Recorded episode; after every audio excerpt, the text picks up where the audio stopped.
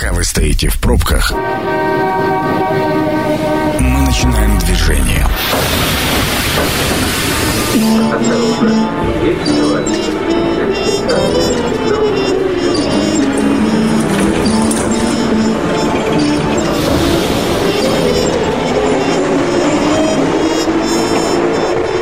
Метро. Главные темы Красноярска. Еще раз добрый вечер. Это программа «Метро». Сергей Васильев у микрофона, 18.11 в Красноярске. Несмотря на то, что сегодня всего лишь 25 июня, а, будем мы обсуждать э, нововведения в законодательстве, которые э, ждут россиян и э, в целом красноярцев в частности уже с, начиная с 1 июля. А, почему именно сегодня? Ну, потому что, как я уже и говорил, программа «Метро» у нас уходит на каникулы со следующей недели. Ну, а сегодня вместе со мной Игорь Артемьев, налоговый эксперт. Игорь, добрый вечер. Добрый вечер и Андрей Лопатин, юрист, руководитель группы компании «Правовая информатика». Андрей, добрый вечер. Добрый вечер. А, это уже традиционные а, мои соведущие на вот эту тематику. На самом деле, я посмотрел огромное количество нововведений. Я выписал 15 из них, но их значительно больше. Что успеем, обсудим. Но начать хотелось бы все же таки с назову это так, программных заявлений президента, сделанных позавчера. А, первое, значит, о понижении налога с а, дохода для компаний IT-сферы до 3%. А, ожидается в ближайшем обозримом будущем. И второе, а, дифференцированная шкала а, налогов. Наконец-то у нас не все будут платить, э, или, может, не наконец-то, вот хотелось бы с вами обсудить и разобраться, не все будут платить 13%, да, появляется категория граждан, которые зарабатывают 5 миллионов и более, и вот с вот этой вилки, которая свыше 5 миллионов, будет взиматься налог 15%, причем он будет использоваться целево на больных детей. Это тоже такая мощная позиция, на мой взгляд. А, что, посматривая на Игоря, да, я, вам я на самом деле, да, пытаюсь подбирать слова под это все, потому что здесь да, они прямой уже... эфир, да, да, потому что надо уже подбирать слова.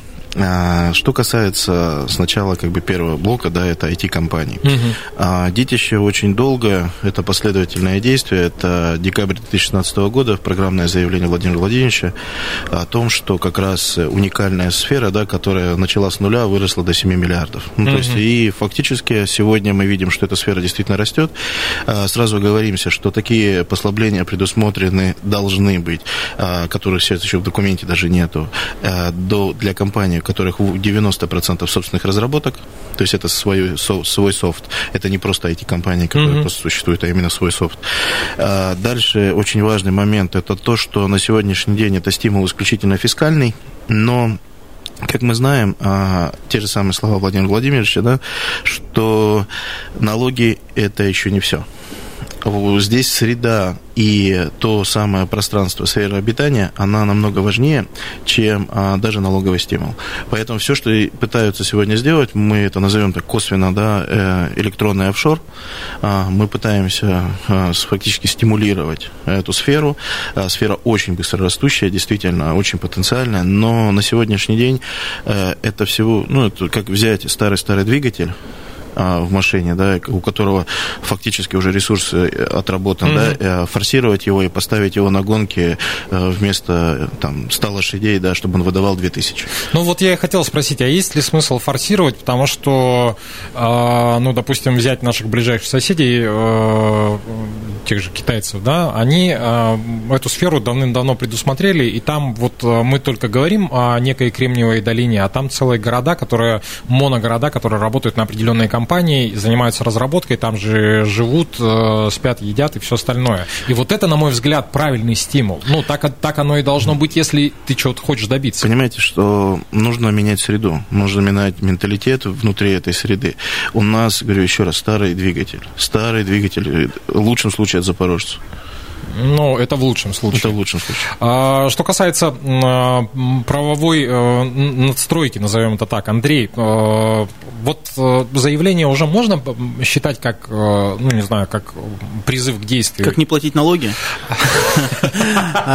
Давайте так, вот такие два, две фиксации, которые я хотел бы рассказать, с которыми сейчас реально приходится бороться. Это первое, это достоверность информации, это борьба за внимание. Очень многие там СМИ или журналы, они они идут по пути вырывания классной новости, угу. взамен мы им платим своим вниманием, ну а потом это отдается там рекламодателям, либо политикам, кому угодно, да, и сейчас нужно понимать, что нужно тратить время на проверку достоверности вот этой информации, о которой мы говорим. Ну, Поэтому, это же президент сказал. Э, да, он сказал, но это не имеет ну, силы закона. Бумаги, да, да, и в этом смысле сегодня требовать от налоговой, где мои послабления, я тут вам маленько переплатил, это неправильно. И я обращаю внимание, что нужно сейчас тратить время на то, чтобы перепроверять информацию. Вот это очень важно. Более того, некоторые люди готовы платить за то, чтобы это была достоверная, правильная информация, а не, не fake news, э, который там через час переопубликует, и никто это не заметит. Угу. Это один момент. Второй момент, то, что вот мы сейчас берем берем контекст конкретно этой новости и давайте посмотрим, что вокруг нее.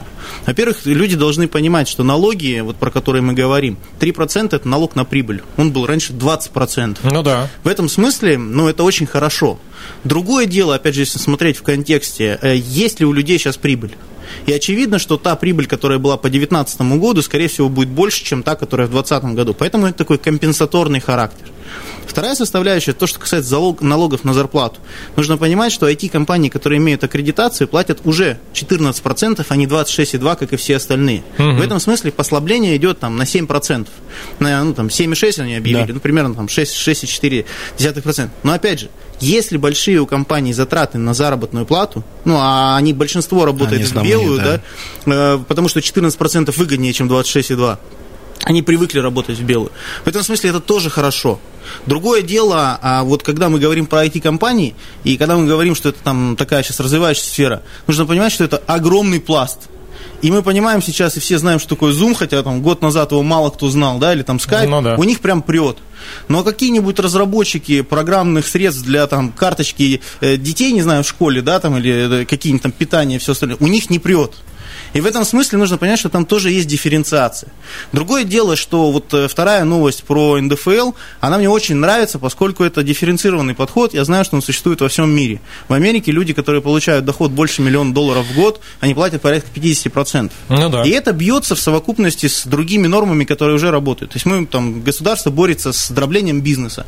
В этом смысле, если вы там получали миллиончик, там получали миллиончик, там получали миллиончик, вот сейчас еще одна норма, которая позволит копаться в том, как вы себя вели и что вы делали, и признавать это, там, например, совокупным доходом да, группы компаний. Mm-hmm. В этом смысле, э, мне кажется, что решения последовательные. Популярны они или нет? Ну, наверное, не популярны, потому что платить придется больше. Давайте ну, смотри, по поводу какие... второго, да, вот момента очень важно.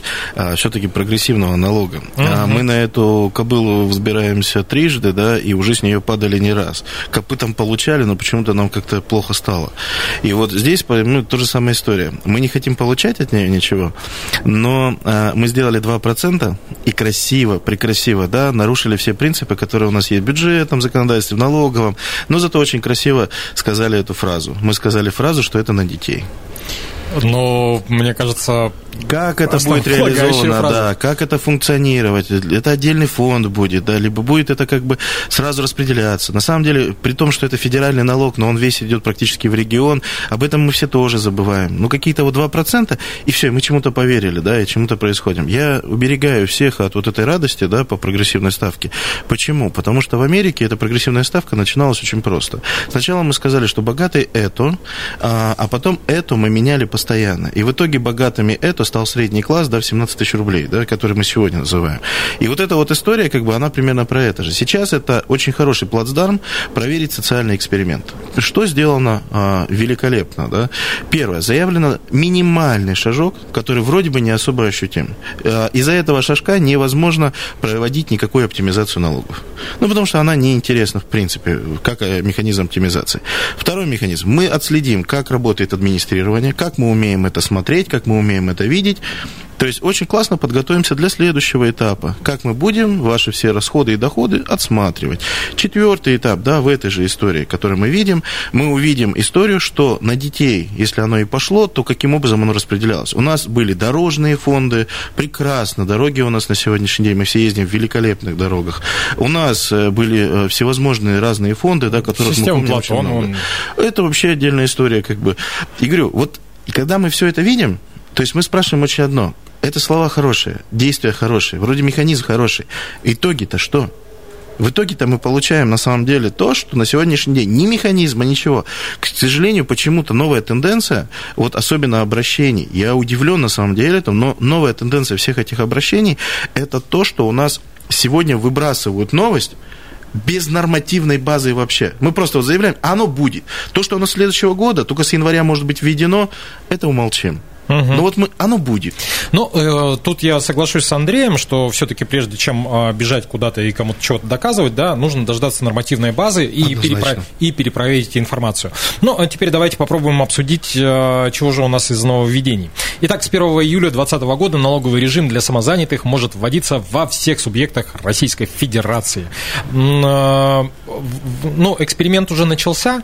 Э, вот я не знаю, чем нам это, э, чем нам это грозит? А, и еще один немаловажный момент, да, что статус, статус самозанятых э, можно ввести не с 18 лет, а с 16 лет. Это вот такая поправочка. Нормальная, хорошая поправка, на самом деле логичная вещь. Если нам разрешена трудовая деятельность, почему нам не разрешено самозанятые? Ну, то есть вполне здесь даже комментировать, мне кажется, особо нечего, потому что ну, действительно сделали. То, что ну, все регионы, все об этом понимали, эксперимент э, в сегодняшних условиях бегать на зарплату, большинство сели домой, начали что-то делать.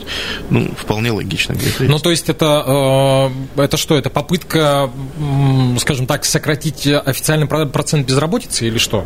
Ну, отчасти да, с другой стороны, это попытка укоротить срок реализации проекта угу. просто форсировать проект. А, Андрей, а не доводилось ли сталкиваться с вопросами, касающимися само, самозанятых? Ну вот ну, как оно работает с правовой точки зрения? Смотрите, работает все достаточно нормально, у нас уже есть самозанятые, они регистрируются, и никакой сложности пока в этом нет. Другое дело, с какой целью люди начали регистрироваться в качестве самозанятых. Вот мы здесь должны как-то, ну, у нас наметилась какая-то тенденция, да, что у нас есть отдельно люди или предприниматели, отдельно есть управление, и как бы не всегда интересы состыковываются, да. У меня есть обратные примеры, когда не с точки зрения управления, да, а с точки зрения предпринимателей не все, слава богу. И в этом смысле, естественно, люди начали использовать самозанятых как форму минимизации налогообложения, обхода от этого всего и так далее. Да. Более того, я вот искренне заблуждался в том, что есть э, определенные компании, у которых есть бренд или имя, да, угу. и они уже ну, не позволяют себе такие вещи, например, как не выбивать чеки. Вот я за там, последние три недели э, оплачивал строительство дома, да, и потратил порядка полутора миллионов. И, э, и на эти полтора миллиона в трех компаниях мне никто не пробил чек. И в этом смысле я понимаю, что вот эти полтора миллиона... Заявление лежит? Нет, оно не лежит. Вопрос заключается в другом. Если мы раньше говорили, что не платят налоги какие-нибудь домушники или там девушки, которые делают там ногти или там педикюр или торты стряпают на заказ, да, то сейчас мы говорим о том, что даже серьезный бизнес с хорошими оборотами, с именем, с которой рекламируется и так далее, даже они себе позволяют, а, ну, вот такие шалости, да, так скажем.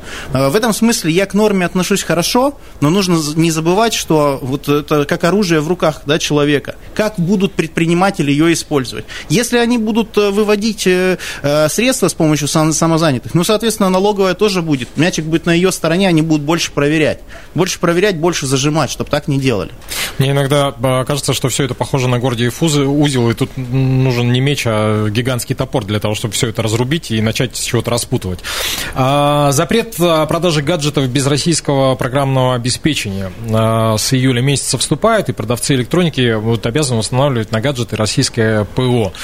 Собственно говоря, мы к этой истории шли, но вот наконец-то добрались, и здесь еще на фоне того, что IT-сфера у нас подпадает, вот, ну, по крайней мере, по заявлению под 3%. Как э, ваши отношения и плюсы, минусы, что видите, Андрей? Ну, здесь э, кратко нужно понимать, что это не все. Не все смартфоны завтра должны быть под российским ПО. Это речь касается сейчас smart TV, перечень определяет правительство, и пока это вот действительно вот эти э, умные устройства, ну, по большей части для просмотра телевизора. И завтра у нас не будет, ну, условно говоря, продаваемых макбуков, на которых должен стоять какой-то российский, какое-то российское программное обеспечение. Но гайки тоже, я здесь согласен, согласен, гайки маленько завинчиваются.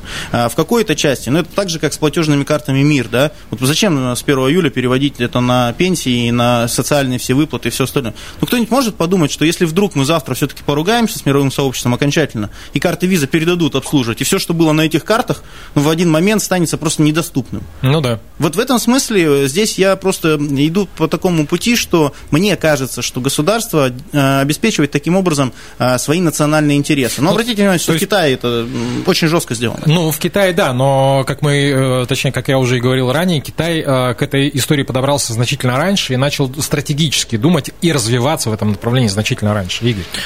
У меня один вопрос в этой ситуации. Когда все запрещают, а, возникает желание очень сильно это сделать. Это как у ребенка, когда ему запретить что-то. Ну да, запретный начинает, плод сладок. А сделать такое ПО, которое хотелось бы установить и снести то, которое там стоит, вот это, мне кажется, задача намного приятнее. Поэтому у меня отношение как у пользователя ну, категорично дурное. То есть я тут же практически готов идти и сносить его и ставить то, что нормально. Ну, вот, э, к слову сказать, э, у нас у всех есть гаджеты, да, и там предустановлены какие-то программы, я частично установил э, российское ПО, потому что оно гораздо точнее отражает действительность, нежели чем, э, допустим, тот же Google. Э, господа, прервемся. Прямо сейчас у нас небольшая реклама и информация с дорог города. После этого обязательно вернемся. Это программа «Метро». Авторитетно о Красноярске. 18.30. Возвращаемся в нашу подземку. Сергей Васильев по-прежнему микрофона. По-прежнему вместе со мной Игорь Артемьев, налоговый эксперт, Андрей Лопатин, юрист, руководитель группы компании «Правовая информатика». Добрый вечер еще раз, господа. Добрый вечер. А, и, услышав эти фамилии, вы должны понимать, что мы обсуждаем а, новеллы в нашем законодательстве, которые в скором времени коснутся нас с вами. А, прежде чем мы перейдем к автомобильной тематике, хотелось бы обратить ваше внимание на вот такую тему. Она мне, по крайней мере, показалась почему-то интересной. Начиная с 1 июля июля а, кредитор юрлицо обязан вносить сведения о привлечении коллектора для взаимодействия с должником физлицом в единый федеральный реестр сведений о фактах деятельности юридических лиц. Значит, а, внесение должно быть а, на протяжении там, 30 рабочих дней. Значит, подлежат сведения о кредиторе и коллекторе, также номера, дата договора, значит, для возврата по, по долгу фамилия, имя, серия, номер документа, ИНН, в общем, все с одной стороны, вроде как э, мы в какую-то правовую игру mm-hmm. начинаем играть, да, с точки зрения, что теперь э, не будут у нас коллекторы э, знак равно бандиты. А с другой стороны, это же опять информация, информация и очень много информации. Да и до этого было много. На самом деле здесь хоть какой-то момент упорядочивания информации идет. Но это, говорю, это хоть какой-то порядок наводит, как какие-то рамки начинают строиться. То есть у нас есть, ну, начинаются хоть какие-то рамки, хоть какие-то, какое-то регулирование. То есть никакое ни задним числом, ни перепродажи этих всех долгов. Ну, как бы, ну, по крайней мере, это, говорю, достаточно актуальная информация. С точки зрения законодательства, будет ли это работать, Андрей? Ну, сложно сказать. Смотрите, то, что они будут вносить информацию и сведения, да, вопрос для чего. Вот я знаю, что есть судебная практика, когда удавалось э, людям, которые ну, задолжали банкам, оспорить требования коллекторов на том основании, что неправильно были сделаны уступки. Uh-huh. Такая, такие прецеденты есть. А для чего здесь сейчас сделано это и как это будет в жизни отражаться? Ну, банки будут указывать, крупные игроки, они действительно есть, и они их будут, ну, там, по какому-нибудь соглашению. Что это дает людям? К сожалению, то, что там телефон будет стоять или там долбить все время и будут автоответчики какие-нибудь или, не дай бог, какие-то угрозы, от этого это не спасет. То есть а, все равно. Да. Я хочу показать, что вот сегодня у нас очень много новостей, и вообще такая тенденция есть, что есть системы, которые должны работать. Ну, грубо говоря, служба судебных приставов. У них есть определенные полномочия, да, или там судебная система. Они тоже рассматривают и так далее.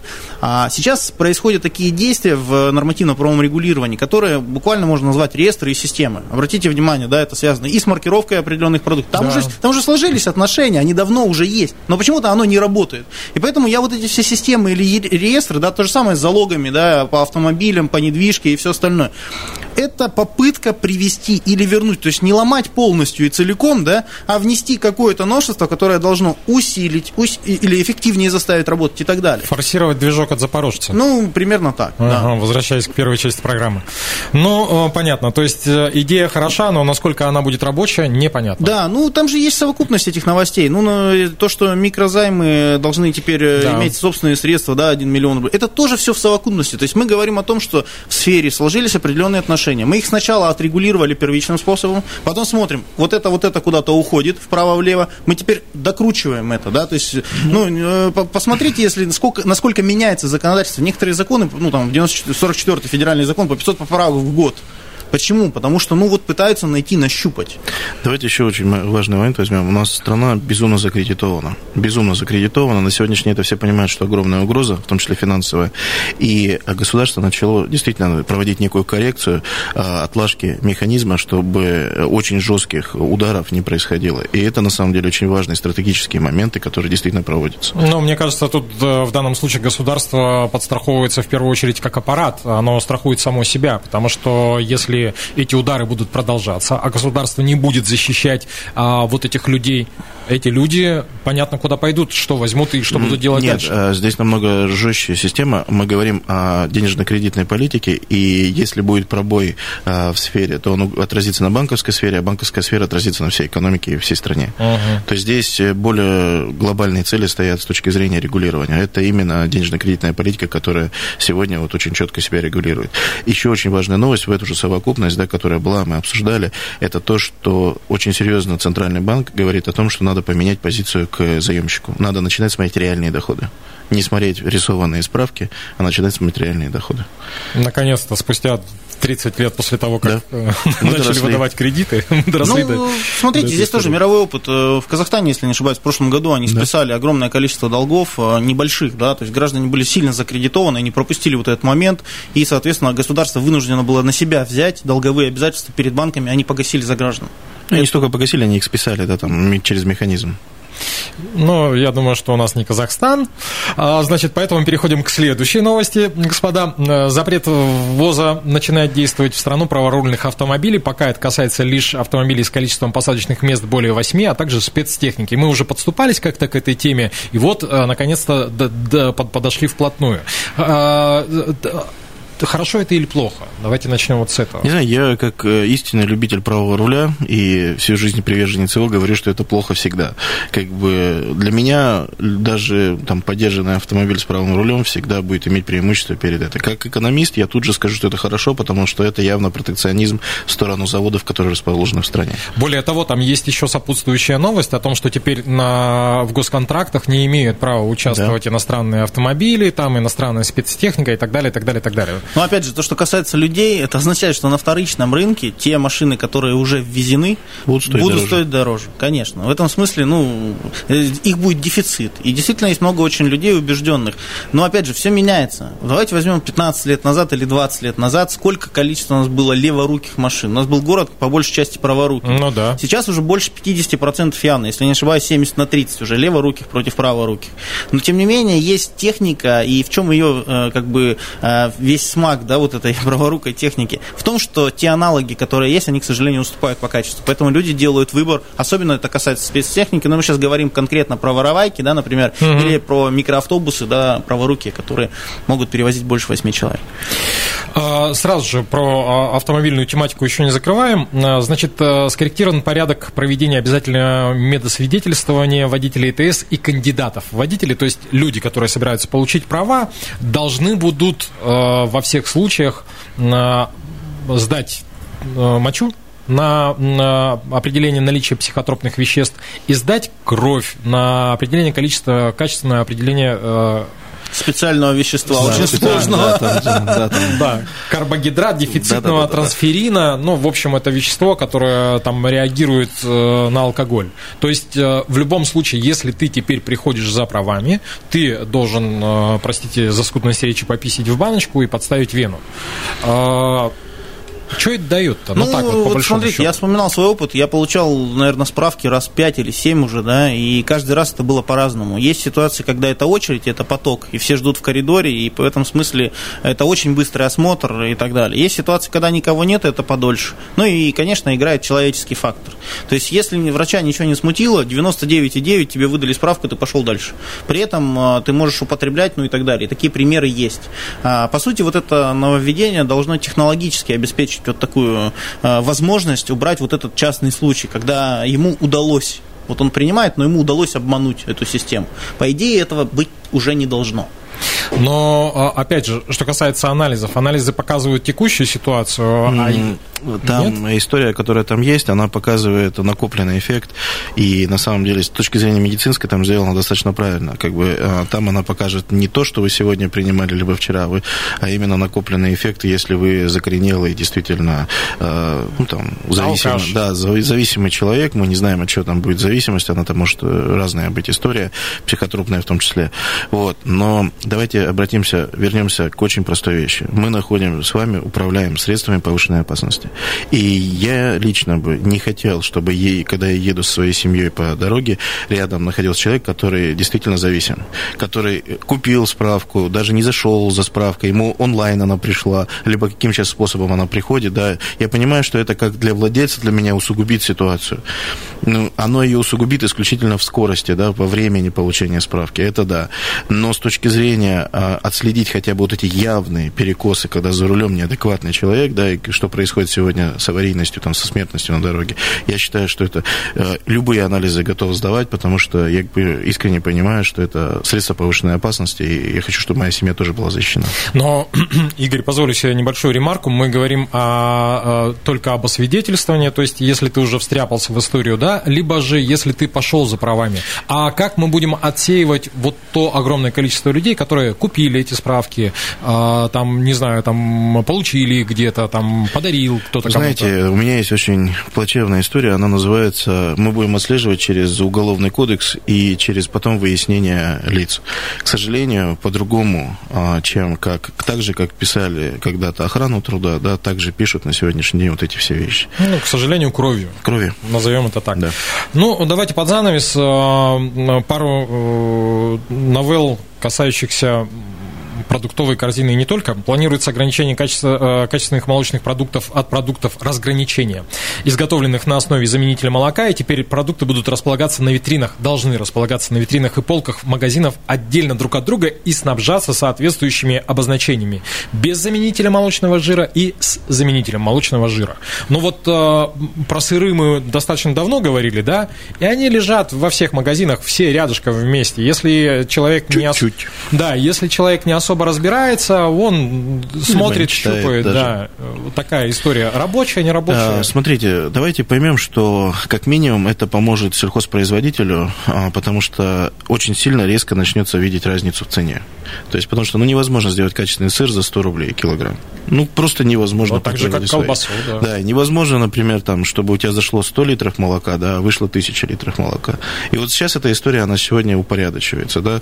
То есть, ну, молоко это первое, я думаю, там будет и дальше. Но сегодня это тоже одна из мер сельхоз, э, поддержки сельхозпроизводителей, поэтому mm. мне она нравится. Mm-hmm. С правовой точки зрения ничего не смущает, Андрей?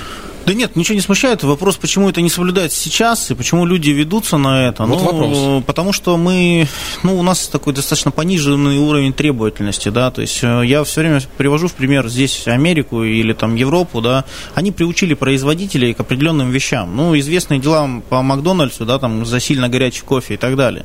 И компании в определенный момент, выплатив штраф, они посчитали, что им выгоднее поставить в каждую машину, которая варит кофе, температуру, которая мерит, да, ну, то есть дополнительное Датчик устройство поставить, да, а, чем платить вот так вот по 92 миллиона каждой бабушке, которая посчитала, что кофе был сильно горячий. Угу. Но это вопрос еще и культуры бизнеса, которая есть. Мы сейчас же не можем сказать, что у нас существует бизнес, э, которому столько же лет, сколько Макдональдсу, да, или кому-то еще. Фактически у нас сейчас самому старшему бизнесу 27-28 лет, дай бог. И дай бог, чтобы эти бизнесы просуществовали еще дальше, да.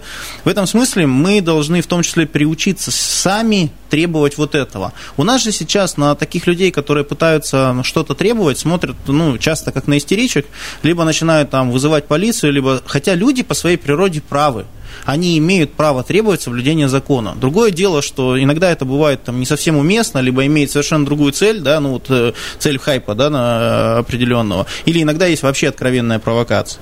И это очень важно это, эти вещи разделять. Давайте еще очень важный момент э, поймем. Вот мы сколько новостей уже говорим, да, у нас прошел практически эфирный год, и везде мы говорили контрафакт, контрафактора. Мы реальная страна контрафакта. Притом я тут недавно столкнулся с ситуацией, что контрафакт у нас не на уровне даже продукты, все на уровне очень технологичных вещей, да, которые поставляются в строй, ну, там, в стратегические предприятия. И на самом деле вот эта вот история борьбы с контрафактом, пониманием, как мы боремся, она очень большая. Я тут недавно в налоговой услышал фразу э, в рамках своего доверителя, когда он сказал, а вдруг эту продукцию украли и поставили не через завод, а через лево. И так мы вам тоже откажем в вычетах. Я так, ух ты, то есть налоговая тоже смотрит за этим. То есть и когда я увидел, что это целенаправленная государственная политика отказа от контрафакта, то есть мы пошли реально по пути отказа от контрафакта. Я бы даже здесь э, секунду дополнил, что вот э, обратите внимание на эту маркировку, которая сейчас идет, всего, и она будет, чем, чем дальше, тем больше, да, обувь сейчас закрыли, сигареты, да, да. известная вещь сейчас. И э, вот государство видит, что на заводе производится 100, а реализация идет на тысячу. Ну, где они взялись? Ну, естественно, контрафакт. По поводу контрафакта, под занавес короткая история. В очередной раз, когда не полетела булава, многострадальная, провели расследование и выяснили, что высокомолекулярный нанотехнологичный клей, э, на который должны были быть посажены детали, был продан за какую-то баснословную сумму, а вместо него куплен суперклей из Китая. Соответственно, ракета развалилась. Господа, спасибо вам огромное. А, еще раз напомню о том, что сегодня вместе со мной в студии были а, Игорь Артемьев, налоговый эксперт. Игорь, спасибо огромное. Добрый. И а, Андрей Лопатин, юрист, руководитель группы компании «Правовая информатика». Андрей, спасибо большое. Уважаемые радиослушатели, программа «Метро» говорит вам до свидания до августа месяца. Не скучайте. Пока. Станция конечная. Поезд дальше не идет. Просьба освободить вагоны.